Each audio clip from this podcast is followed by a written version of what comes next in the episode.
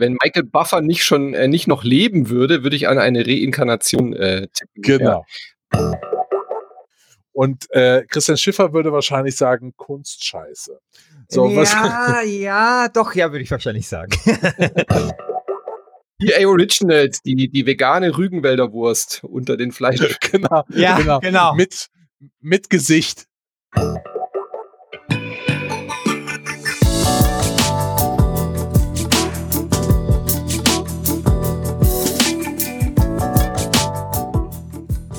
Herzlich willkommen zu einer neuen Folge von Wer hat den Gürtel?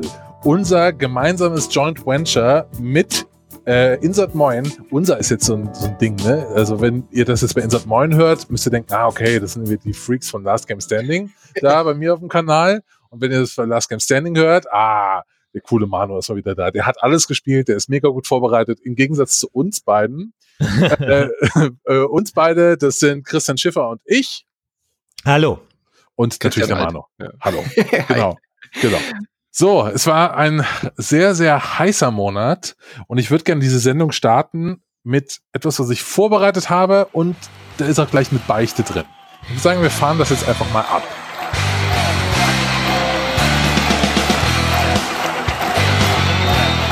Ladies and Gentlemen, willkommen zum heißesten Kampf des Sommers.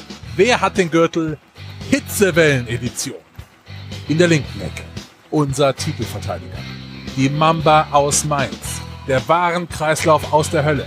Der coole Kolonist mit weniger Sklaven als Elite. Unser zweimaliger Gürtelträger Anno 1800. Und in der rechten Ecke. Äh, du, da müsst ihr jetzt weitermachen. Ich habe leider gar nichts gespielt. Ja, was, was haltet ihr davon? also, das ist so, äh, wie soll man sagen, ähm, wir haben einen sehr dummen Intro-Song für Last Game Standing gemacht. Geht's noch dümmer? Christian Also, hold my beer. So.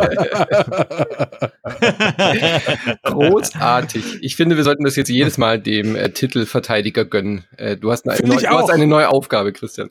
Ja, finde ich auch. Ich habe auch schon das Projekt gespeichert. Ich mache das jetzt einfach jedes Mal. Nächstes Mal gebe ich mir noch so eine Announcer-Voice, weil der hat jetzt nicht genug Zeit. Ich will, dass das so richtig klingt, als ob das so aus dem äh, Madison Square Garden in meine Wohnung gebeamt. Wenn Michael so Buffer nicht schon äh, nicht noch leben würde, würde ich an eine Reinkarnation äh, tippen. Genau. Ja. Mein Lieblingssatz war die Mamba aus Mainz. Großartig. ja. Sehr, sehr schön. Ja, aber da ist natürlich auch die Beichte angeschlossen. Ich habe echt nichts gespielt. Äh, es tut mir total leid. Wir haben hier so intern so ein Planungsdokument und dann trägt so jeder ein, was er so gespielt hat. Ich habe nur Wolfenstein Youngblood gespielt, aber auch nur eine halbe Stunde. Wieso? Da kommen wir später drauf. Aber sonst nicht so viel. Ähm, und das erste Spiel, über das wir heute Abend reden, würde ich sagen, das, da müssen wir erstmal, ja, da schäme ich mich fast am meisten, dass ich nicht gespielt habe. Ich glaube, das ist vielleicht am schadesten. Und zwar Sea of Solitude. Ist auch, glaube ich, einer der, der Anwärter für diesen Monat, wo viele sagen, boah, das hat mich irgendwie begeistert, dieses Spiel, oder berührt im weitesten Sinne. Ein Indie-Spiel aus Berlin von dem Berliner Studio Yomai, die sehr bayerisch klingen. Ja, das verstehe ich nicht. Also als jemand, der aus München wohnt, wie kannst du denn in dein Studio da Your Mind Ich habe Cornelia tatsächlich gefragt, also Cornelia Geppert, ich habe ein Interview mit ihr gemacht äh, diesen Monat und habe mit ihr ein bisschen über Studio und Spiel gesprochen und habe sie das direkt auch als erstes gefragt, weil ich da überhaupt nicht drüber hinwegkomme, dass das Berliner Studio Yomai heißt, weil sie offensichtlich auch eben eher aus dem Norden kommt. Und sie hatte so erklärt, dass ihr Geschäftspartner und sie äh, sie ist aus dem Norden und sagt halt ständig Jo, Jo. Und der äh, Geschäftspartner aus äh, München oder aus Bayern, ich weiß nicht aus welcher Region, der sagt halt oft auch Jo Mai oder Mai. Und dann haben sie gesagt, das kombinieren sie zusammen und Jo Mai bedeutet auf äh, in irgendeiner Fremdsprache irgendwas aus dem asiatischen Bereich auch aufgehende Sonne oder aufgehendes Aha. Licht. Und äh, aufgehendes Licht oder sowas. Äh, das passt ja auch sehr gut zu Sea of Solitude, äh, denn genau darum geht's. Wir spielen nämlich ein Mädchen äh, in einer fantasiereichen Umgebung und es geht im Endeffekt um die Bewältigung, also auch sehr explizit und sehr konkret um die Bewältigung verschiedener depressionsartigen Zustände. Also es ist nicht eine konkrete Geschichte von einer Person, die ähm, Depressionen verarbeitet, sondern Cornelia hat dort verschiedene Erlebnisse aus dem privaten Bereich, aus ihrem privaten Umfeld, verschiedene ähm, Situationen, in der man eben sich einsam fühlt, in der man äh, in Depressionen vielleicht auch vertieft ist oder dort auch nicht mehr rauskommt.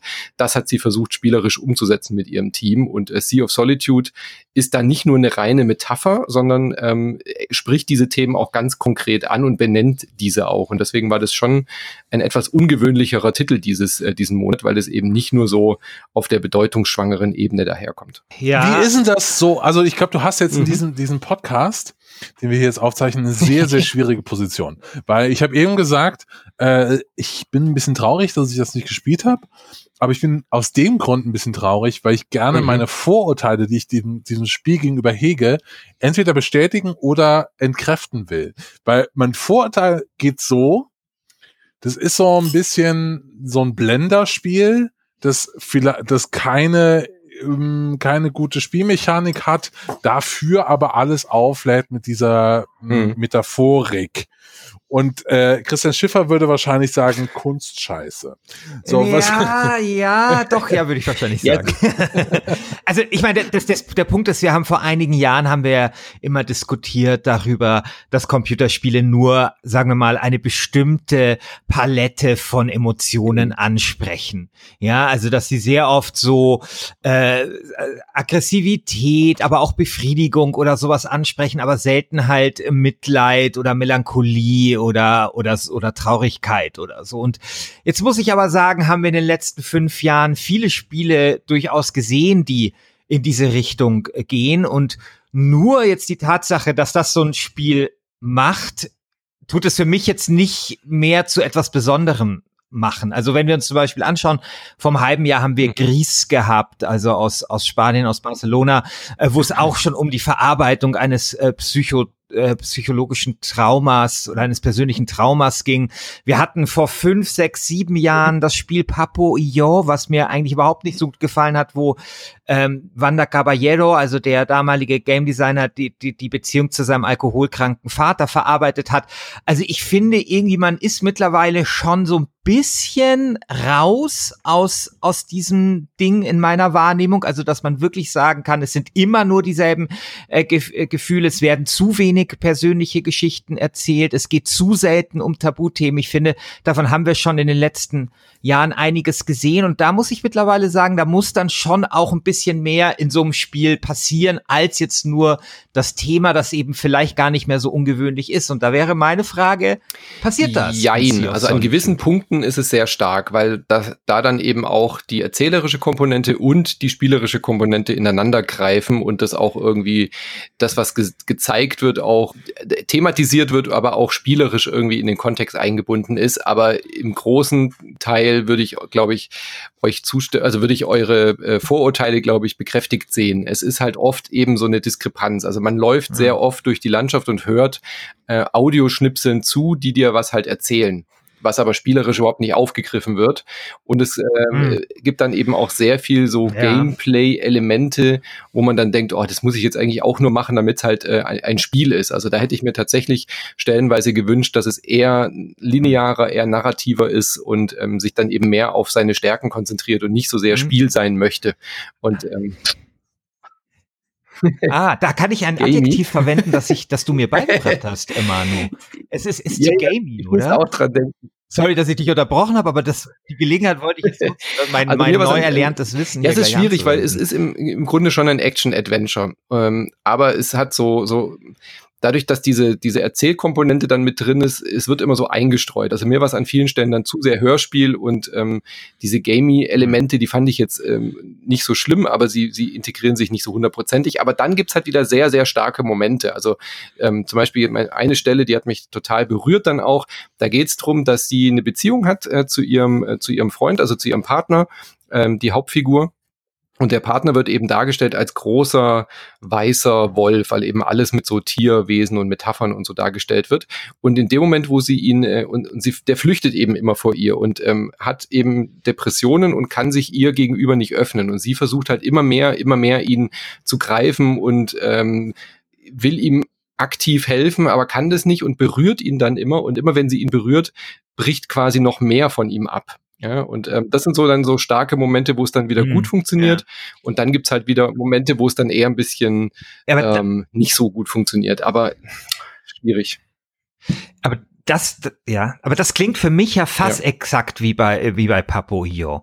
Also, wenn man sich erinnert, dass dieses Spiel, ähm, es ging eben um den alkoholkranken mhm. Vater, mhm. der so ein, so ein Monster war, das aber irgendwie sowohl gutmütig war, oder man hatte so ein, so, so, ähm, ja, man hatte so, man hing, man hing irgendwie an diesem Monster, man mu musste das, glaube ich, auch füttern oder so. Und auf der anderen Seite konnte es einem aber immer wieder gefährlich werden. Also diese Ambivalenz, ähm, quasi in dieser Beziehung zu dem alkoholkranken Vater mhm. war, da finde ich spielmechanisch schön umgesetzt und dann hatte dieses Spiel auch seine großen Momente. Das Problem ist, dass dieses Spiel zu 97 Prozent dann dummerweise nur aus irgendeiner mhm. äh, Schieberätselscheiße irgendwie bestand. Und um halt irgendwie sozusagen diese, ich weiß nicht, 15 Stunden da zu füllen und dann dadurch quasi diese Metapher, die in der Sache, also mit diesem Monster, finde ich total gut funktioniert hat, dann leider irgendwie unter äh, einem Schuttberg an blöden, überflüssigen Gamey Elementen vergraben lag. Ja, es ist sehr, sehr nah dran an, an Papo, Papo Io. Ich musste auch ah, die ganze okay. Zeit dran denken, auch so dieser okay. spielerische, malerische äh, Flair, der da drin vorherrscht, also eben gleichzeitig so eine Fantasy-Welt zu sein. Aber der Unterschied hier ist halt, dass es sehr konkret auch eben thematisiert wird. Also die Sprecher aus ja, dem Off okay. sind dann ganz klar nicht die Figuren, die man im Spiel sieht, sondern eben, man hört dann auch so Erinnerungsstücke aus ihrer mhm. Vergangenheit. Und das Spiel hat halt diese Komponente, dass man eben auch der, den Machern und die Macherin eben kennt und weiß, wie persönlich ihr das selber auch ein Anliegen war, dieses Spiel. Also dadurch mhm. gewinnt das Spiel meiner Meinung nach eher, wenn man sich damit ein bisschen auseinandersetzt und Interviews und so mit ihr hört, dann gewinnt es. Aber wenn man es jetzt rein nur als Spiel betrachtet, hat es schon auch sehr starke Schwächen, ja. Das wäre nämlich jetzt, wäre nämlich jetzt meine Frage gewesen. Ähm, ich finde nämlich bei diesen ganzen Spielen habe ich auch, muss ich auch sagen, ein kleines Vorteil. Und zwar denke ich mir ganz oft, was wir da erleben, ist so eine Überhöhung der einzelnen persönlichen Geschichte mhm. und des, halt des einzelnen Schicksals, auch wenn es irgendwie tragisch ist und äh, wie zum Beispiel bei Dead Dragon Cancer und so weiter. Also wo mir praktisch jemand sagt, das ist meine Geschichte. Ähm, und oft geht's mir dann so, dass ich dann, wenn es so super, super spezifisch mhm. ist, weniger stark connecten kann, als wenn es ein bisschen mehr lebensweltlich ist, wenn es ein bisschen abstrahierter ist, wenn es ein bisschen durchfiktionalisierter mhm. ist. Also wenn es jetzt nicht eins zu eins ähm, die, die Lebensgeschichte ist. Aber du würdest sagen, äh, du konntest da total, also das hat auch dir als jemand, der jetzt nicht äh, die Frau Geppert ist, äh, auch, du, du konntest da connecten. Es ist interessant zu beobachten, wie unterschiedlich das aufgenommen wurde. Also für mich war es eher auf einer beobachtenden Ebene interessant, quasi zu sehen, wie andere Leute dieses Thema für sich empfinden oder, oder eben erzählen. Weil ich persönlich jetzt so auch in meinem Umfeld recht wenig mit, mit dem Thema zu tun hatte, war es für mich eher so, ah, interessant, wie das für jemanden sein kann oder wirkt. Ich habe dann eher so eine empathische Rolle eingenommen. Aber ähm, Cornelia Geppert hat eben auch ganz viel, ich habe mir auch Feedback auf Twitter und so angeschaut. Also ganz, ganz, ganz viele Menschen haben da sehr, sehr viel stärker und sehr viel emotionaler und sehr viel berührter auch reagiert. Auch ähm, die dann zum Beispiel sagen, ich habe selber Depressionen gehabt oder ich habe das selber erlebt in meinem familiären Umfeld und ich habe das zwar vielleicht anders wahrgenommen, nicht so sehr als Sea of Solitude oder eben auch nicht irgendwie mit dieser Metapher ähm, auf einem Meer zu schwimmen oder quasi so das Gefühl haben zu ertrinken, sondern eher als Dunkelheit oder wie auch immer, ja.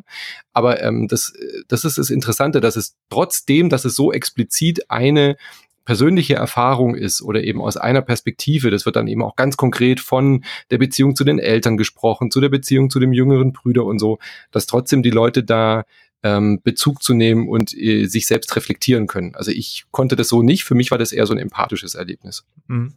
Ja, interessant.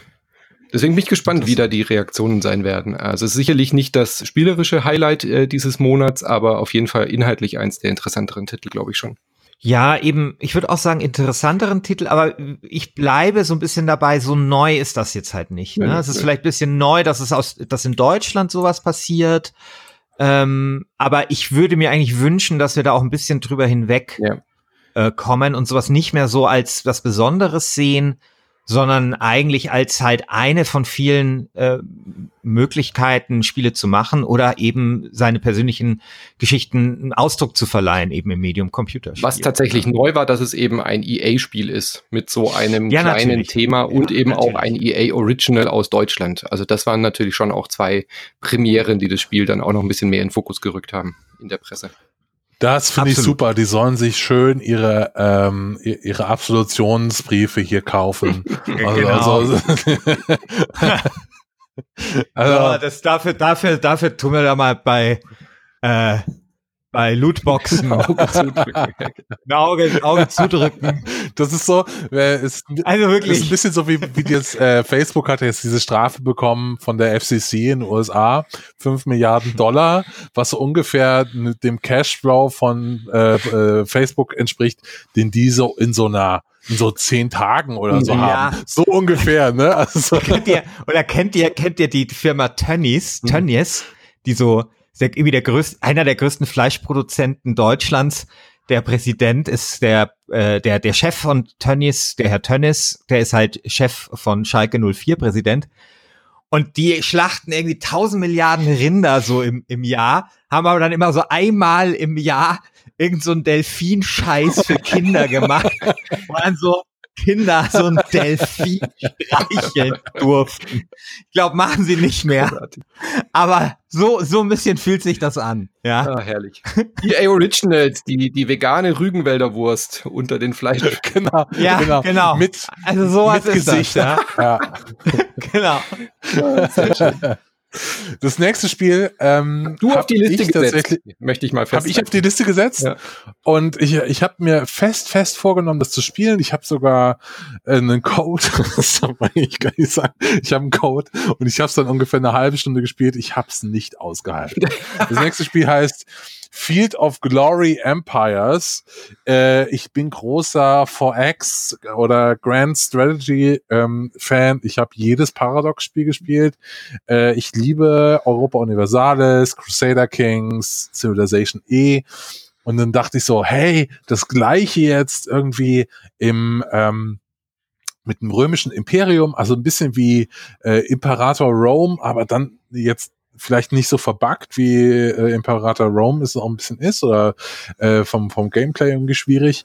Das wäre es jetzt. Mhm. So, und dann habe ich mir mich sehr auf dieses Spiel gefreut und dann spiele ich das und ich bin so null durchgestiegen. und die Hürde, dieses Spiel zu bewältigen, also das tut mir total leid. An, an solchen Dingen merkt, merkt man auch, dass Last Game Standing immer noch ein Herzensprojekt ist. Äh, Wäre es das mein Job gewesen, hätte ich mich da jetzt irgendwie acht Stunden durchgequält.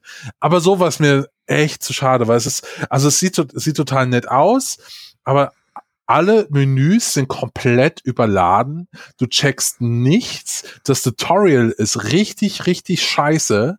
So, du, du, dir wird nicht erklärt, was du überhaupt machen sollst, wie du jetzt Karthago angreifen sollst, was da überhaupt passiert. Die Einheiten bewegen sich komisch. Ähm, die, die Runde wird abgeschlossen und plötzlich laufen die einen drei Felder nach oben, die anderen aber nur eins. Ich habe nichts verstanden von diesem Spiel. Ähm, und würde mich ja. sehr, sehr freuen, wenn tatsächlich ein Mitglied aus der Community mir da den Weg weisen könnte. Vielleicht ist es dann doch ganz geil. Deswegen habe ich gesagt, lass uns auf dieser Liste, weil es könnte ja sein, dass es Leute ganz geil finden, denn es hat immerhin ein, also es ist bei OpenCritic einen Score von 76. Es hat echt bei IGN äh, zwar IGN Italy, aber wurscht, eine, eine 8,4 bekommen, ne, aber äh, ich glaube, mhm. da steckt irgendwie ein Spiel drin, aber ich bin noch nicht rangekommen. Das ist wie so eine Muschel, die sich immer von mir verschlossen hat und ich komme nicht an die Perle ran. Vielleicht ja der Hidden Champion diesen Monat. Mal gucken. ja. Ja, ja. Also ich meine, das, das finde ich jetzt so, ich meine, das hat ja irgendwie, glaube ich, bei Steam auch so neun von zehn äh, User-Bewertung oder so. Und das ist ja irgendwie so ein, so ein Phänomen, das immer wieder auftaucht, ne? Also hatten wir ja letzt, im letzten Gürtel auch schon mit äh, der, mhm. They Are Billions, was irgendwie auf Steam total abgefeiert worden ist und dann halt so in der Fachpresse, ja. Ja und ähm, ich weiß nicht, vielleicht ist das einfach so, ähm, ist halt vielleicht einfach ein Spiel für so Feinschmecker, weißt du, die, die einfach dann so acht, sich eben acht Stunden die Zeit nehmen und dann auch nicht viel viel anderes brauchen und und die sich eben in diese Muschel diese Muschel halt dann aufmachen und wenn sie dann an diesem Kern dieser Muschel äh, heran äh, sich durchgearbeitet haben und dann dann eben diese diese diese Perle dort sehen diese diese glatt polierte schöne Perle an der sie sich dann eben die nächsten mhm. acht Jahre erfreuen können ja. und das Habt ihr mal Warhammer halt gespielt? Also Warhammer 40k oder Warhammer Tabletop? Nee. Weil so stelle ich mir das nee. ein bisschen vor. Du kaufst dir diese Figuren ja, und dann äh, reicht es aber nicht nur diese Figuren zu haben, dann brauchst du auch einen Tisch und der hat dann, da machst du direkt so ein Terrain äh, noch drauf und dann brauchst du noch so ein Lineal, damit du spielen kannst. Und dann geht irgendwie ein halbes Jahr ins Land, bis du mal deine Figuren angemalt hast, weil du willst, dass alles perfekt ist. Und dann wird's vielleicht geil. aber so, ich bin nicht an diesen Punkt gekommen, wo ich sage, okay, jetzt könnte es interessant werden. Tja.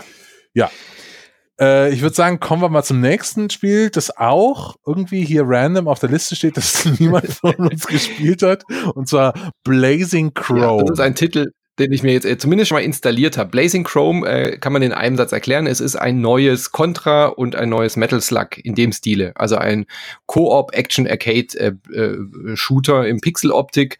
Man läuft im Co-op gemeinsam von links nach rechts und äh, ballert alles über den Haufen, was einem in den Weg kommt. Sieht super cool aus, hat einen fantastischen äh, im 80s Trash-Style gehaltenen äh, Trailer, so, so ein, so ein Live-Action-Trailer, wo so Leute in schlechten Klamotten mit schlechten äh, FX-Effekten dann dieses Spiel anpreisen und allein nach diesem Trailer wusste ich, das muss ich haben. Als ich dann auch noch die Grafik in äh, Animation gesehen habe, wusste ich, okay, das ist das perfekte Koop-Spiel, wenn mal wieder hier jemand äh, zu Besuch kommt, mit dem ich mich äh, vor die Switch aufs Sofa setzen kann und Blazing Chrome durchzuspielen. Ähm, ich habe es noch vor zu vercasten bei uns auch im, K äh, im, im Podcast, werde ich auf jeden Fall spielen, aber bin noch nicht dazu gekommen. Aber ich glaube, wenn man so auf so Sachen wie Contra steht, kann man das blind kaufen. Das ist, sieht fantastisch aus. Ich glaube auch, dass es interessant mhm. ist. Vor allen Dingen hätte ich auch mal wieder Bock auf so ein Spiel, was man einfach, was sehr, sehr. Kannst du mal wieder in den falschen Zug steigen und in Freiburg aussteigen und dann äh, spielen wir das. ja. Ja, das, das sieht wirklich geil aus. Das sieht wirklich, das ist, das sieht ein bisschen dumm aus. ja. Aber, das, aber macht, das macht, das macht ja nichts. Das macht ja nee. nichts. Ich glaube, es ist ganz hoch auf deiner Skala, so dumm, dumm, aber geil. Ja, auch geiles Podcast-Spiel, glaube ich. Ne? Mhm, also absolut. kannst halt reinmachen und äh, zack, fertig. Wirst nicht von lästigen Zwischensequenzen oder Tonaufnahmegeräten äh, oder was du so unterbrochen.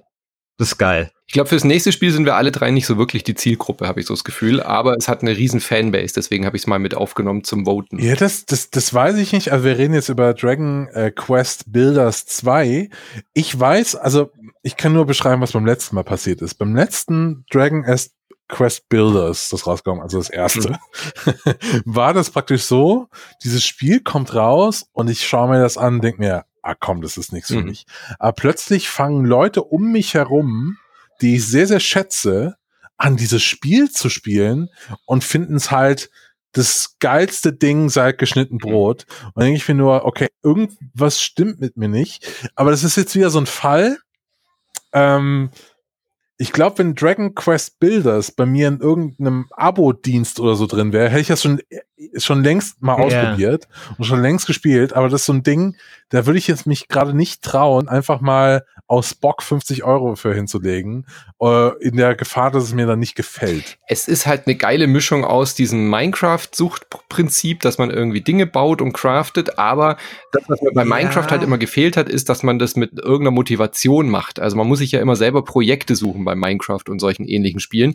Und das gepaart mit dem, mit dem Fantasy-Setting, mit diesem charmanten Look eines äh, Dragon Quest-Rollenspiels und die verbinden das halt mit Aufgaben, also mit To-Dos, dass du eben auch eine Kampagne hast und du baust aus äh, mit, mit Motiv sozusagen. Und das funktioniert erstaunlich gut. Hat mir zumindest Micha gesagt, der das gerade intensiv spielt. Bei uns läuft die Folge am Freitag mit dem, mit dem Spiel, aber ist überhaupt nicht mein Ding. Aber Micha ist total begeistert. Ja. Also ich bin ja ich bin da ein bisschen so wie du, Manu. Also ich brauche diese Geschmacksverstärker, mhm. ich brauche solche Ziele auch. Ähm, und auch mir wurde dieses Spiel wärmstens empfohlen. Da geht's mir aber dann wie Christian. Also das ist so, wenn das im Sale für 20 Euro ist, dann schlage ich vielleicht zu, aber mhm. jetzt ist es mir zu teuer. Ähm, ich habe aber natürlich dann noch das persönliche Problem, dass ich Crafting ja. halt nicht so geil finde. Also es ist, sagen wir mal, so eine Mechanik, die, wenn sie optional da ist, gut, dann ist sie halt optionaler, dann muss ich sie nicht beachten. Aber es ist halt eine Mechanik, die ich nicht besonders gerne mag. Also ich, ich, mich nervt das, wenn dann irgendwas fehlt und dann muss ich das suchen und ach Gott und so. Ich finde das alles irgendwie lästig. Ich, ich halte Crafting für eine Mechanik, die sich irgendwie geil ver-YouTuben und vertwitchen lässt. Aber für mich ist das irgendwie nichts. Und so groß ich irgendwie die, ähm, also so, so, so genial ich irgendwie das Spiel Minecraft auch finde, ich kann, ich kann ähm, irgendwie diesem Spiel nicht verzeihen, dass es Crafting groß gemacht hat. Und ähm, ja, aber Crafting ist, ist also, schon fast der, dem Macher, dem Macher verzeih ich, verzeih ich noch eher seine seine protzige Villa mit den acht Kinosälen in Beverly Hills, als dass er Crafting groß Ja, und hat. wahrscheinlich äh, ähm, äh, irgendwelche Alt-Right-Sprüche auf Twitter, die, die ja, man genau. nicht so gern. Ne? Ja, aber die verzeih ich ihm, ja, die, ver die verzeih ich ihm nicht so sehr. Also da darf er gerne nochmal Crafting groß machen. Im Tausch. Das wäre mein Angebot, ja. Aber okay. Also, aber Crafting ist doch eigentlich schon fast wieder vorbei, oder? Es, ich glaube, ja, aber mein Gott, also man trifft ja dann, also ich glaube, so reines Crafting ist einigermaßen vorbei, oder? Aber, aber man trifft halt die Mechanik sehr oft. Okay, meistens ist sie dann halt wurscht. Aber da ist sie ja irgendwie schon, also so wie ich das verstehe, ist, ich meine, das ist ja ein Genre-Mix, mhm. da ist sie ja schon konstitutiv. Die, die gehört hier zum Grundprinzip da, dazu, sonst kommst du nicht weiter. Ja. ja. Eben, und das ist halt so, das schreckt mich Aber da so, halt ab. das kann also ja das dadurch auch wieder interessanter wirken, weil es dann vielleicht nicht mehr so sehr sich nach Crafting ja, also anfühlt. Genau, ich meine, das sind ja Vorurteile. Ja. Also ich meine, wir reden hier, glaube ich, alle so ein bisschen über unsere Vorurteile, die wir diesem Spiel gegenüber haben. Aber was soll man denn machen, ja? Also. Gut, wir hören uns einfach die Folge vom Micha an und dann wissen wir Bescheid. Beim nächsten Spiel bin ich total fasziniert davon, dass ausgerechnet mhm. dort das X bei Christian Schiffer steht. Und zwar bei dem Azi-Fazi-Scheiß ja. des Monats. Etherborn. Christian, du hast Etherborn gespielt? Also, das hat natürlich eine Vorgeschichte. Ich sollte für den Deutschlandfunk ein Spiel besprechen und eigentlich war ausgemacht, dass ich, oh Gott, irgendwie auch so aus Deutschland, geht zum Tiere, der Eternal, die so, Eternal ja, irgendwas ja, ähm, mache. Das, das, ja, das war schon wieder verschoben genau. wurde, gell? Genau, und das, der Witz war, ähm, und falls hier Game Designer zuhören, das bitte nicht machen. Also ich hatte ein, ein Muster angefragt und hatte dann nichts gehört. Und dann rückte dieser, dieser Tag näher, äh, wo ich diesen Beitrag dann langsam mal angehen musste. Und hatte mich halt gewundert. Und dann gab es nirgendwo so richtige Informationen dazu, dass es verschoben wird. Und dann ist halt die Redaktion, die will irgendwie diesen Beitrag haben. Du weißt überhaupt nicht, was irgendwie los ist. Und erst nachdem ich dort angerufen habe, dann quasi am Telefon, hat mir dann irgendjemand gesagt, Wir reden ja, das von Lost Ember übrigens, gell? Das meinst du? Das, ja. Genau, Lost Ember. Das ist mir tatsächlich, das ist mir schon mal passiert dieses Jahr mit diesem Neocap, also dieses äh, mhm. Taxispielen, das ist halt immer so Indie-Studios, klar, die haben auch irgendwie was anderes zu tun, nicht so viel Personal, aber das bringt einen wirklich in Schwierigkeiten. Und bei mir hat das zu entsetzlichen Konsequenzen geführt, weil ich musste irgendwas abgeben und dann habe ich mit der Redaktion ausgemacht, okay, was erscheint denn noch für ein Spiel? es erscheint dieses Adderborn. Und dieses Adderborn kombiniert oh alles, was ich nicht mag. Es ist so ein Seidenschal, so, so, so, so Seidenschal-Scheiße. Also weißt du, so, so, so ein Artifazi-Spiel mit so, so einer total aus. transparenten Figur, die da irgendwie in so einer pastellfarbenen Welt zu so irgendwie total sanfter Musik äh, irgendwie durch so diese schöne Welt hüpft und so. Und das ist so das Erste, was ich mittlerweile total prätentiös finde. Also ihr kennt ja meine Meinung zu, zu Journey zum Beispiel. Und dann kommt das zweite, Crafting. was ich noch mehr hasse. Also das einzige, was ich vielleicht noch mehr hasse als Crafting in Spielen sind Rätsel. ich bin jemand, der irgendwie, hey, ich spiele gerade Mario und Rabbits. Das ist ein schönes Spiel, aber wer hat sich irgendwie mhm. ausgedacht, da diese Schieberätsel-Scheiße einzubauen? Ich bin auch jemand, der es nicht erträgt. Also keine Ahnung, wie hieß denn dieses Kartenspiel Agvent, ja? Wo es dann halt plötzlich zwar optional, aber nur so halb optional, weil du dann halt Vorteile bekommen hast, halt irgendwelche Rätseldinge drin sind, ja. Oder, oder ich bin auch jemand, der irgendwie, wenn er halt so ein Rollenspiel hat und da ist irgend so ein Rätsel, zack, fertig, YouTube an und, und ich halte mich damit nicht auf. Also ich bin einfach niemand, der gerne knobelt und dieses Edderborn ist halt nur, das ist halt ein Knobelspiel, ja, mit, mit halt diesen ganzen Sachen. Und ich musste es dann auch noch spielen zum Zeitpunkt, wo es ja noch nicht mal YouTube-Videos dazu gab. Hier ist immer das Beste, ja. Ich war, ich war zurückgeworfen auf das Jahr 1991, äh, wo ich irgendwelche Adventure-Spiele spielen musste. Und wenn ich nicht weitergekommen bin, dann kam ich halt nicht weiter. Mhm. Ja, dann hattest du vielleicht irgendwelche Schulkameraden, die dasselbe Spiel gespielt haben, dir vielleicht helfen konnten die du angerufen hast, aber du bist halt einfach nicht weitergekommen, wenn es nicht irgendwo ein Lösungsheft, das du überteuert irgendwie kaufen musstest, ja. Und was dir dann den Spaß ruiniert hat, weil du dann das ganze scheiß Lösungsheft durchgelesen hast. und jetzt kommt ja? der große Twist und du findest es richtig gut, oder? Nein, nein, okay. der, der große, nein, also der, der große, der, der Twist ist natürlich, dass das vielleicht für manche Leute ich habe das ja auch in meinem, äh, meinem Instagram-Ding, habe ich glaube ich 7,0 gegeben, oh, weil okay. ich schon, ja, weil ich es schon okay fand und ich natürlich dann irgendwie bisschen konziliant war. Und da muss ich sagen, da hat es so ein bisschen den Barcelona-Faktor, weil es wieder mal ein Spiel aus Barcelona, das wir halt schon bei Chris hatten und ich, ich mag die Stadt und insofern so 2,0 Punkte, weil es aus Barcelona kommt, fertig. Aber im Prinzip muss ich natürlich auch so konziliant sein und sagen, okay, es ist für Fans, es ist halt nicht für mich gemacht, weil es dummerweise einfach die Sachen verbindet, die ich an Spielen nicht besonders schätze. Kann man dem Spiel aber auch keinen Vorwurf machen. Es ist, soweit ich das beurteilen kann, ein schönes Rätselspiel, und äh, ein gut gemachtes Rätselspiel mit einer interessanten Mechanik, da haben wir noch gar nicht drüber gesprochen. Ich, mit so einer äh, irgendwie mich, ja, es geht halt um, um die Schwerkraft und so weiter und so fort. Und es ist so Schwerkrafträtsel. Und wer sowas mag, der wird damit wahrscheinlich seinen Spaß haben. 7,0, mhm. auf Wiedersehen. Sehr schön. Ja, also ich glaube, es ist kein Anwärter für den Gürtel, aber äh, mich hat es zumindest nee. angesprochen, weil ich eben Puzzle-Games, die so ein bisschen, das hat ja so einen Escher-mäßigen ja, ja. Touch auch, oder? Ja, also MC Escher, dass man eben so genau. hüpft und dann ändert sich die Gravitation und dann genau. dreht sich alles und man läuft auf Plattformen, wo man eigentlich sonst nicht laufen könnte. Ja, und man hat und, schon ziemlich ähm, oft so diesen Aha-Effekt. Ne? Ja. Also wenn dann, wenn dann plötzlich der Groschen fällt und man sich denkt, okay, aber bei mir ist es halt so, ich bin halt einfach bis ich diesen Aha-Effekt habe und so sehr ich mich auch dann drüber freue, davor ist halt bei mir eine halbe Stunde Frust angesagt. Und mhm. das kann einfach so der geilste Aha-Effekt bei mir dann leider nicht aufwiegen. Wie ist denn das eigentlich? Äh, wird man irgendwann weniger transparent? Man ist ja so eine transparente Figur, wo man Herz, Lungen und so. Äh, nee. Hat das eine Keine Bedeutung, Ahnung. dass man so aussieht? Ja, das, ja. Es hat auch eine, eine Story. Ich meine, das ist dann halt auch so dieses Ding, du tust dich diese, diese halbtransparenten ähm, Figur durch diese Welt laufen und immer wenn du was schaffst, ertönt dann so eine zarte Frauenstimme, die dann irgendwie sowas Dalai Blabla mäßiges säuselt und irgendwie wenn du wenn du das Spiel stoppst, dann steht da nicht irgendwie zurück zum Spiel, sondern steht so da zurück zum Baum des Lebens. Oh mein Gott. Das finde ja sogar ich, das finde ja sogar und, ich too much, ehrlich gesagt. Ja, ja, und das, ja, und das ist halt für mich, sorry, es ist halt leider ein bisschen Achtsamkeitsscheiße, ja. Mhm. Und äh, ich bin da jetzt sehr gemein, aber andere Menschen sind auch zu den Spielen gemein, die ich gerne mag.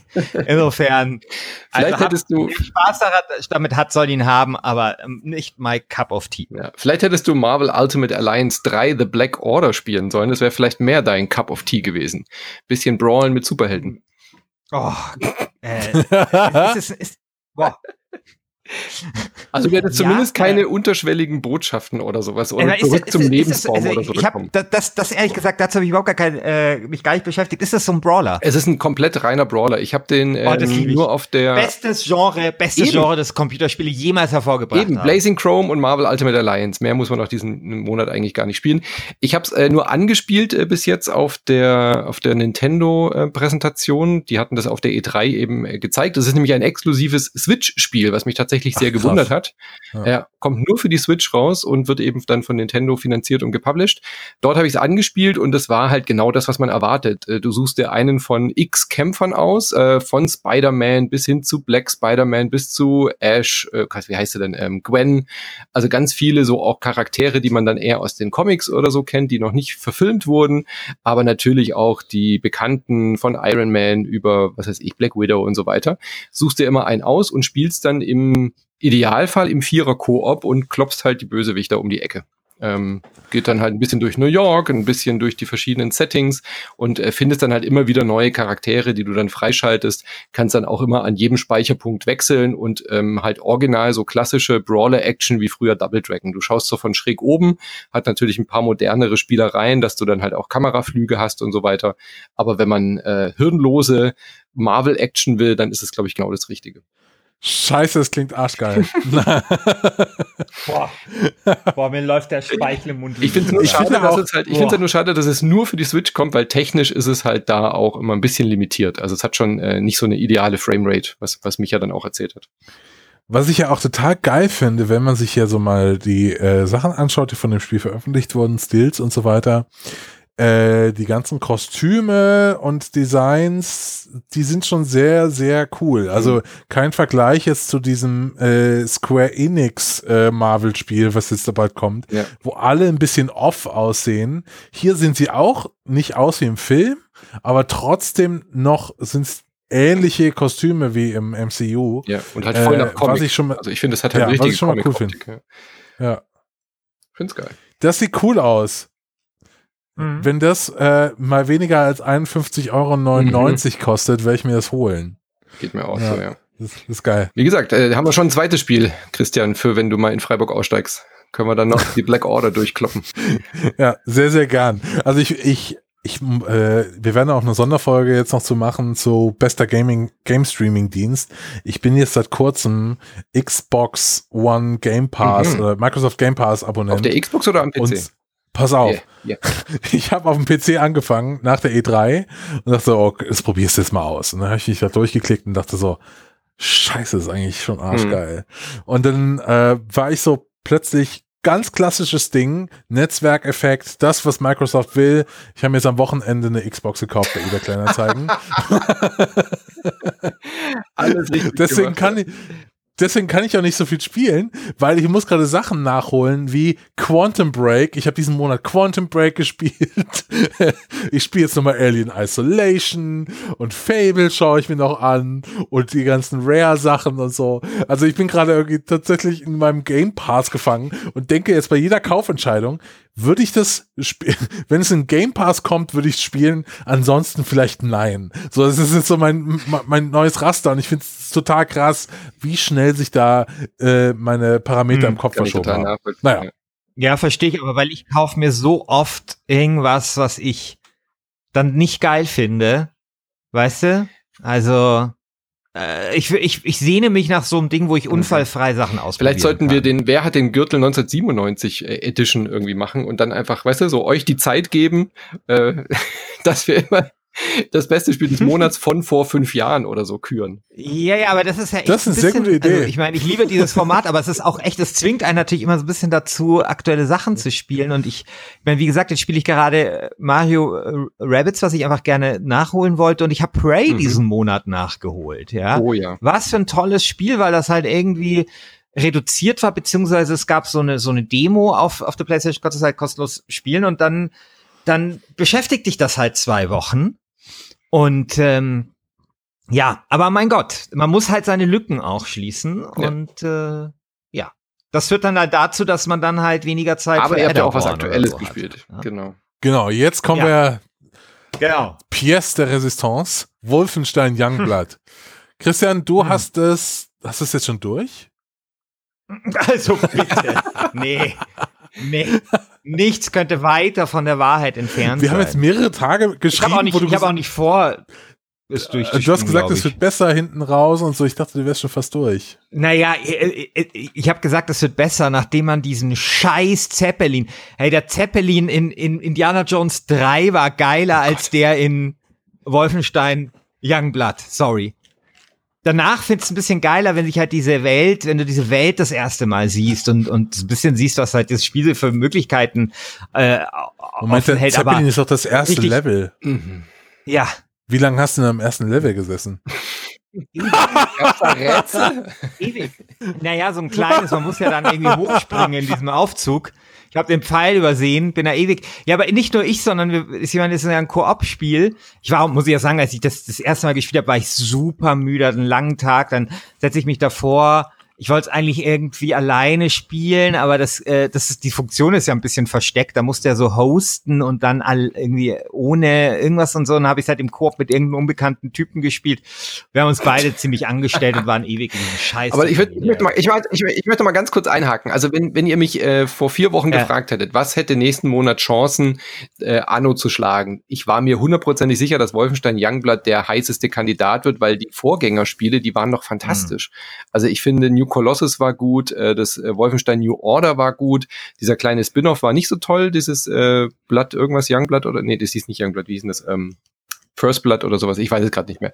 Aber ich fand die zwei Hauptteile mhm. richtig, richtig gut und ich bin jetzt völlig baff. Ich habe es jetzt selber noch nicht gespielt, aber wie haben die das denn geschafft, dass Wolfenstein Youngblood jetzt so in den Fleischwolf gedreht wird in der Presse und von der von der Kritik? Ja, ich weiß, also ich kann ja Fleischwolf Find, ja. Also würdet ihr so weit gehen? Ja, schon. Äh, ich äh, ich glaube, ich muss ja. erstmal erzählen, worum es geht. Also es ist praktisch äh, das Sequel zu Wolfenstein 2. Ich vergesse mal, wie der zweite hieß, New Order oder New, Colo äh, New, The New Colossus. New Colossus. Genau. Das Sequel, das aber 20 Jahre, nee, äh, 17 Jahre, 18 Jahre später spielt als der zweite Teil, spielt praktisch in, jetzt in den 80ern und das da fangen schon meine Sachen an, wo ich äh, echt ein bisschen ausgestiegen bin, weil ich mir dachte, hä?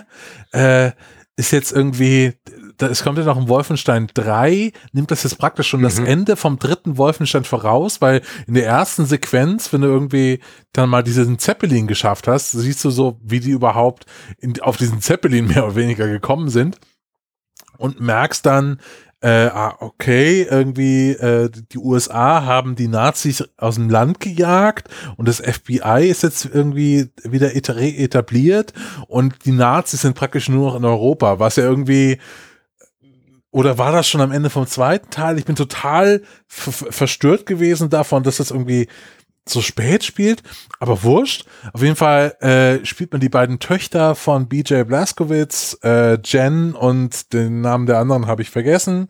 Das sind zwei Zwillinge, die werden geboren ja im, im zweiten Wolfenstein. Die sind auf der Suche nach ihrem Vater, der sich nach Paris abgesetzt hat, um dort in geheimer Mission irgendwelche Nazis zu töten. Und die beiden Mädels sind so, ah ja, lass auch nach Paris gehen, um Nazis zu schlachten. Und äh, fliegen, klauen einen Helikopter und fahren nach Paris, um Nazis umzubringen. Und das ist so mehr oder weniger die Story. Jetzt kommen wir zum, ähm, zum Verhackstückel-Teil, weil das Spiel ist keine stringente Singleplayer-Erfahrung, mhm. wie es die beiden anderen waren, sondern nimmt den, äh, den, den Gameplay-Loop, dass man irgendwie auf Nazis schießt, dann Munitionskisten aufsammelt und Health-Tags aufsammelt und weiter auf Nazis schießt und strick, strickt darum eine sehr, sehr, sehr dünne Story und ähm, hat auch eine sehr, sehr dünne Welt. Da, das ist das, was mir am, an den ersten beiden Wolfenstein-Teilen am besten gefallen hat, einfach da durchzulaufen mhm. und so diese kleinen Dinge zu, äh, zu entdecken. Also zum Beispiel alle Schallplatten, wo es, äh, berühmte ja. Pop-Songs auf Deutsch gecovert wurden. Das ist so fantastisch. Ich habe stundenlang damit verbracht, Poster an, anzuschauen. Propaganda-Poster, Band-Poster. Sie haben jetzt, äh, das habe ich auch nicht verstanden, wenn die Nazis drauf wechseln, sie haben irgendwie in ihrem Kinderzimmer die beiden, die beiden Teenager einen, äh, einen Poster von äh, ähm, hier Prince, äh, ist nicht Purple Rain, sondern Pink Mist und dann ist er irgendwie so ein ganz mhm. klar, so ein Deutscher irgendwie mit so einem Schnauzer. Ne, keine Ahnung. Also es gibt solche Details schon noch, aber viel, viel, viel seltener als also zumindest in der Dreiviertelstunde, die ich gespielt habe, mhm. weil ich dann habe ich sie bei Steam wieder zurückgegeben, weil es mir zu dumm war. Ähm, viel, viel seltener als gedacht. Und jetzt kommen wir da dahin, warum ich es zurückgegeben habe. Ich find's super, super schwierig. Man hat immer nur zwei Waffen. Äh, die Gegner, äh, es ist nicht klar, wie man die Rüstung der Gegner am besten wegschießt. Das habe ich, das habe ich auch nicht verstanden, ja. tatsächlich. Also wie, also wie das genau funktionieren soll, ich halte einfach die ganze Zeit nur drauf. Die fressen Patronen ohne Ende. Es macht total wenig Spaß ähm, da die ganze Zeit nur drauf zu halten und tatsächlich dadurch, dass das irgendwie äh, Pflichtkoop ist, weil ich habe diese äh, dieses Ding auch nicht gefunden, wie man plötzlich alleine spielen kann.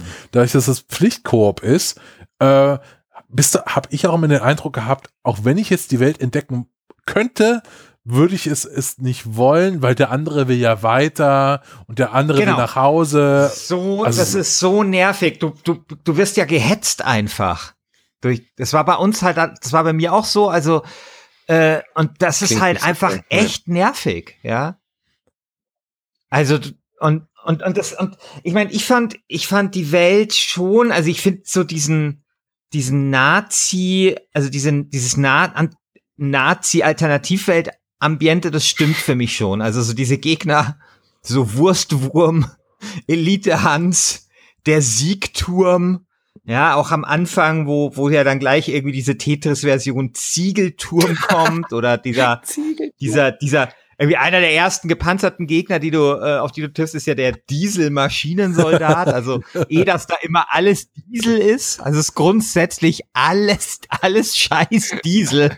Alles wird so durch Diesel betrieben. Das, das äh, finde ich schon toll. Und ich meine, und dann diese Musik, äh, sorry, in dem Zeppelin am Anfang auch, so diese geile deutsche New Ja, Wave, das ist- Blixer, Bargeldmäßige Musik. Das ist so Ja, großartig. Christian, das habe ich nämlich nicht mitgekriegt. Ich habe so den Eindruck gehabt, da hat irgendjemand bei mir eine Cutscene weggedrückt oder keine Ahnung. Ich bin da plötzlich, ich stehe in diesem Zeppelin und es wird um mich rum geballert und ich habe keine Chance, mich da umzuschauen, weil es muss dann irgendwie natürlich noch der General erledigt werden oder so. Also es ging mir alles viel zu schnell. Vielleicht äh, war es auch einfach ein Fehler oder so, aber es war irgendwie... Nee, also du kannst dich ja umschauen in einem Zeppelin, aber ich meine, es ist natürlich einfach, dadurch, dass es so ein Koop-Ding ist, gibt's halt immer diesen Druck. Also ich fand das irgendwie ist ein Scheiß, äh, irgendwie ist es ist vielleicht auch das nicht irgendwie mein Genre. Also später habe ich dann eben äh, alleine gespielt mit so KI, dann ist halt deine, wird halt von der KI gesteuert, was halt nicht so optimal ist, weil die KI auch nicht optimal ist. Und äh, da kannst du dir das dann alles anschauen, dann kannst du dich auch in diesen Kinosaal irgendwie mal reinsetzen und dir da die Musik anhören und so. Ja, und das ist schon ganz geil, also so diese 80er Jahre New Wave, deutscher New Wave Sound, das ist halt super, so ein bisschen wie Fraktus, Mhm, weißt du? So. Ach ja. Nee, ich würde es deswegen, ich würde es deswegen auch nicht ganz durch den Fleischwolf äh, drehen, sondern die Wertungen, die ich so gesehen habe, die sich alle so in den 70er Bereich be äh, bewegen, das ist das, was ich auch, wo ich Mhm. das auch sehe. Also es ist kein, es ist jetzt für mich nicht irgendwie äh, total scheiße, es ist aber ein ein qualitativer Abfall im Rahmen der Serie und es ist auf keinen Fall für mich ein Anwärter auf den Gürtel. Und ich muss auch sagen, ich mochte auch die zwei äh, die zwei Mädels. Also die würde ich gerne öfter sehen, aber dann bitte in einem besseren Spiel. Ich fand die leider ein bisschen anstrengend, muss ich ganz ehrlich sagen. Also äh, ich fand die schon sympathisch, aber äh, ich, ich, also so dieser, diese, dieser Wunsch auf so eine sehr, sehr pubertäre Art, jetzt Nazis umzubringen äh, und einen Massenmord äh, in, in Europa zu verüben, so diese kindliche Freude darauf fand ich irgendwie irgendwie unpassend. Also bei BJ Blazkowicz, dem wirklich zu übel mitgespielt wurde, kann ich die Motivation, Ma Nazis zu killen, sehr, sehr gut verstehen. Bei seinen Töchtern so Mhm. Halb. Na gut, sehr schade. Aber ich werde es mir vielleicht trotzdem nochmal angucken. Äh, ich glaube, irgendwie will ich das jetzt. Mach das, wenn es im Game Ja. Pass ist.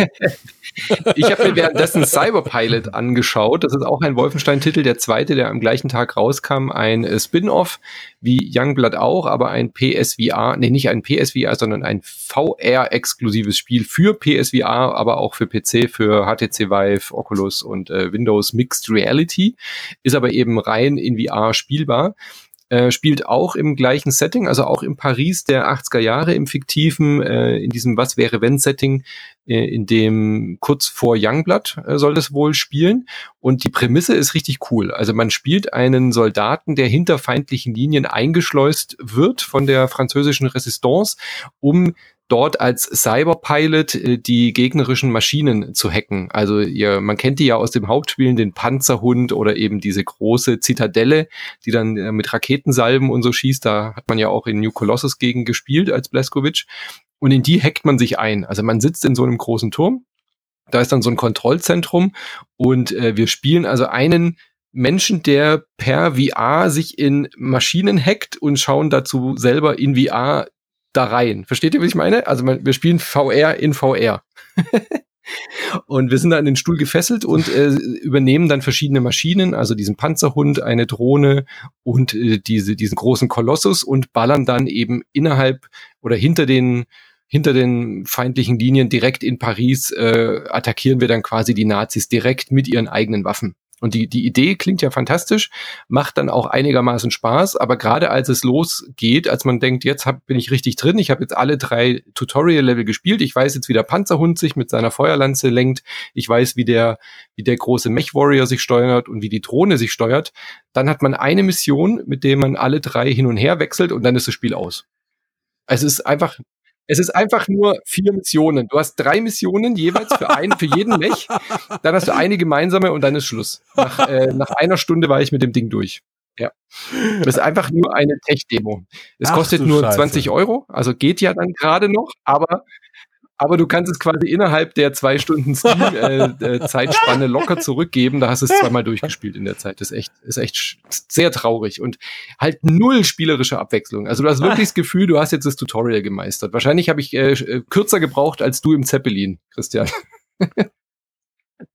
ist echt schade. Also da hat man wirklich so das Gefühl, so Bethesda hat gesagt, Wahnsinn, ja, wir wollen mal was mit VR machen, hier habt ihr ein bisschen Kohle und dann irgendwann so den Geldhahn zugedreht, so ja, nee, also äh, macht mal damit was. Also mehr muss es gar nicht sein. Also so sehr, so sehr ich Bethesda Studios mag, also Bethesda als Publisher äh, hm. trifft die letzten Jahre äh, fragwürdige ja. Entscheidungen manchmal. Ich frage mich echt, warum sie überhaupt ja. Geld da reingesteckt haben. Also wenn sie es schon ankündigen als separates Spiel, das hat wirklich auch eine ganz nette kurze Geschichte. Es kommt dann auch so ein kleiner Twist noch passt wirklich auch gut in das Universum und es ist ja auch geil, so einen Wolfenstein-Titel komplett nur für VR zu machen.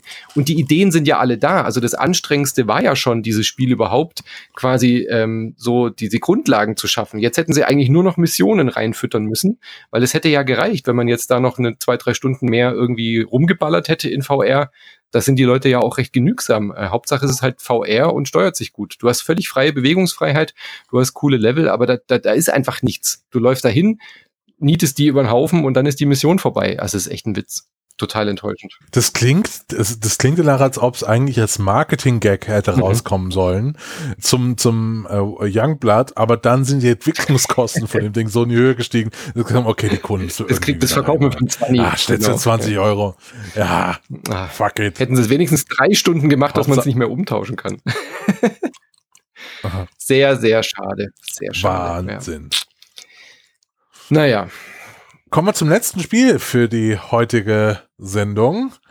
Und zwar Fire Emblem mhm. Three Houses. Das hat niemand von uns gespielt. ich werde es aber spielen. Also das ist mein heißer Kandidat. Ich glaube, das wird auch eins meiner Lieblingsspiele dieses Jahr. Ich glaube, das kann ich jetzt schon sagen, bevor ich es auch nur eine Sekunde gespielt habe. Ähm, ich fliege jetzt in die USA und das werde ich jetzt während der Flugzeit, glaube ich, nonstop spielen und ich werde nächsten Monat berichten, wie es war. Ähm, ich habe sehr hohe Erwartungen. Die Rezensionen sind auch bis jetzt sehr gut.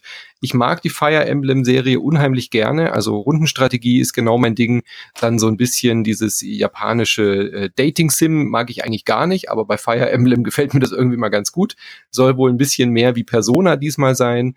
Und ähm, in, mir geht es aber hauptsächlich eben darum, dass es sehr viele, sehr äh, lange epische Schlachten hat, bei denen man eben so Figuren aufs Feld führt und die dann über mehrere Epochen oder mehrere Generationen irgendwie pflegt und hegt und ausbildet. Ähm, Habe ich mega Bock drauf, aber es kam jetzt auch just erst raus. Also das ja, Spiel das jetzt stimmt. schon, das, das Spiel jetzt schon heute raus. eben zu bewerten, wäre auch schwierig gewesen. Ja. Ist gar nicht so euer Ding, oder? Doch, ich würde das gerne mal ausprobieren, aber ich bin ein bisschen, ich bin ein bisschen vorsichtig, weil ähm, dieser Storyplot, mhm. Da habe ich ein bisschen Sorge. Also ich, ich meine, der, der von mir sehr geschätzte Eike Kramer von Four Players, was denn? Nichts, ich dachte, du sagst es Jörg Löwe. Ich dachte, jetzt kommt nee. der Jörg. Okay, alles klar. Nee, es, äh, äh, Jörg Löwe ist natürlich Wahnsinn und Eike Kramer mag ich aber auch. Der hat ihm ja bei Four Players nur 82 gegeben und diese Story, also vor allem sich beschwert, dass die Story so und die Dialoge ähm, ja, dass die so banal wären und so. Und ich hasse nichts mehr, als wenn quasi ich Dialoge wegklicken muss, die mich langweilen, bis ich dann endlich zum nächsten Kampf kommen kann. Ich fand das schon bei Octopath Traveler total oh Gott, ja. nervig, aber Gott sei Dank konnte man diese Stories überspringen. Und da, das ist halt die Sorge, die ich so ein bisschen habe. Deswegen sträube ich mich dagegen, diese 50 Euro Mhm. oder die das, was das kostet, zu investieren, weil ich habe jetzt dann demnächst auch Urlaub. Es wäre eigentlich das perfekte Spiel, aber ich bin da, bin da irgendwie ein bisschen, ja, ich, ich, ich traue mich da noch nicht. Ja, da, also da wegklicken, da musst du schon sehr viel wegklicken. Also die labern wirklich immer, die Ja, sind ja. immer sehr gesprächig. Also auch ähm, auf den Ja, letzten ja. 3DS-Teilen, die ich gespielt habe, da ging es mir dann auch manchmal so ein bisschen auf den Senkel. Aber man findet dann immer so zwei, drei Charaktere oder eben auch Beziehungen, mit denen man dann eben auch ähm, sich ein bisschen ein bisschen für interessiert und das bietet halt immer dann auch die Freiheit, dann halt die entsprechend auch auszubauen. Und dadurch, dass du mit den Charakteren auch immer in die Schlacht ziehst, hast du halt auch irgendwie mehr Bezug zu diesen Figuren. Also das kann da schon funktionieren, man muss sich halt ein bisschen drauf einlassen, aber ich kann das schon verstehen. Wenn du jetzt rein nur die Mechanik spielen willst, dann würde ich dir eher sowas wie XCOM oder sowas empfehlen, wo du halt nicht dieses Gelaber zwischendurch hast. Ja, oder Mario Ja, aber- und Ja, Rabbids. genau. Ja, Ja, da hat man Schalterrätsel dazwischen. das ist das, deswegen liebe ich ja XCOM Ja. einfach so sehr. Das sind die, das sind die Schlachten geil, aber der Rest ist auch geil. Weißt du? Fertig. 360 äh, Grad Geilheit. Ges Gesamtgeilheit 100 Prozent. Geil. Weißt du? Also ich glaube, es wird ein leichter Geil. Monat äh, für Anno, äh, den Titel weiter zu verteidigen. Noch dazu haben sie nachgelegt übrigens über einen DLC. Also die Season Pass Geschichte start, hat jetzt gestartet und äh, es sind jetzt neue Inhalte dazugekommen. Also ich glaube, das wird nochmal punkten, die Piefigkeit. Ach, Ja, was ich voll okay finde, wir machen hier ja den Gürtel und wir machen Mhm. nicht bestes Spiel des Monats, ja. Wenn ein Spiel einfach länger mal seinen Gürtel verteidigt, dann ist das vollkommen legitim. Und irgendwann, äh, ja, das, das, irgendwann wird schon irgendjemand kommen, der Anno vom Ton stoßt, aber es kann von mir aus da jetzt noch ein bisschen sitzen. ja. Es ist einfach auch sehr gut.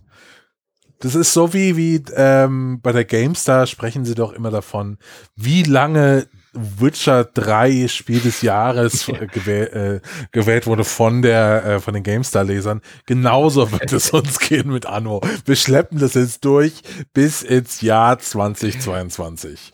Bis das nächste Anno ja. Die rauskommt. Mamba aus Mainz äh, bleibt bissig.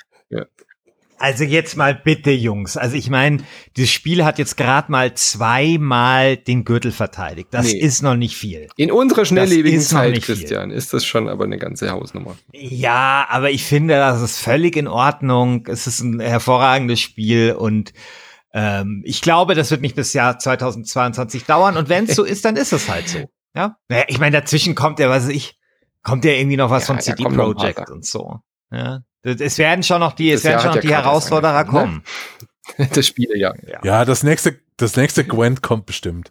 Nein, da kommen ja schon ein paar Hochkaräter dieses Jahr. Also da mache ich mir keine Sorgen, dass es im Dezember noch äh, da oben stehen wird. Ja.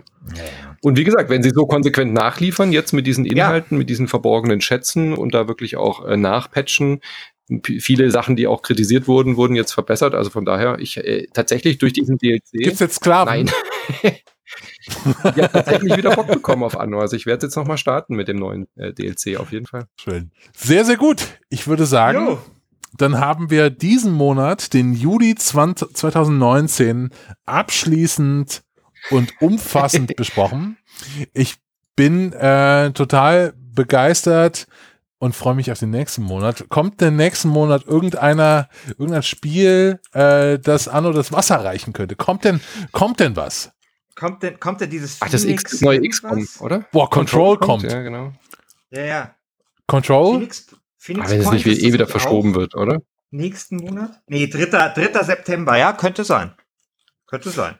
Ja, Ich ich, freue mich wahnsinnig auf Control. Also, ähm, na, das, ähm, ja.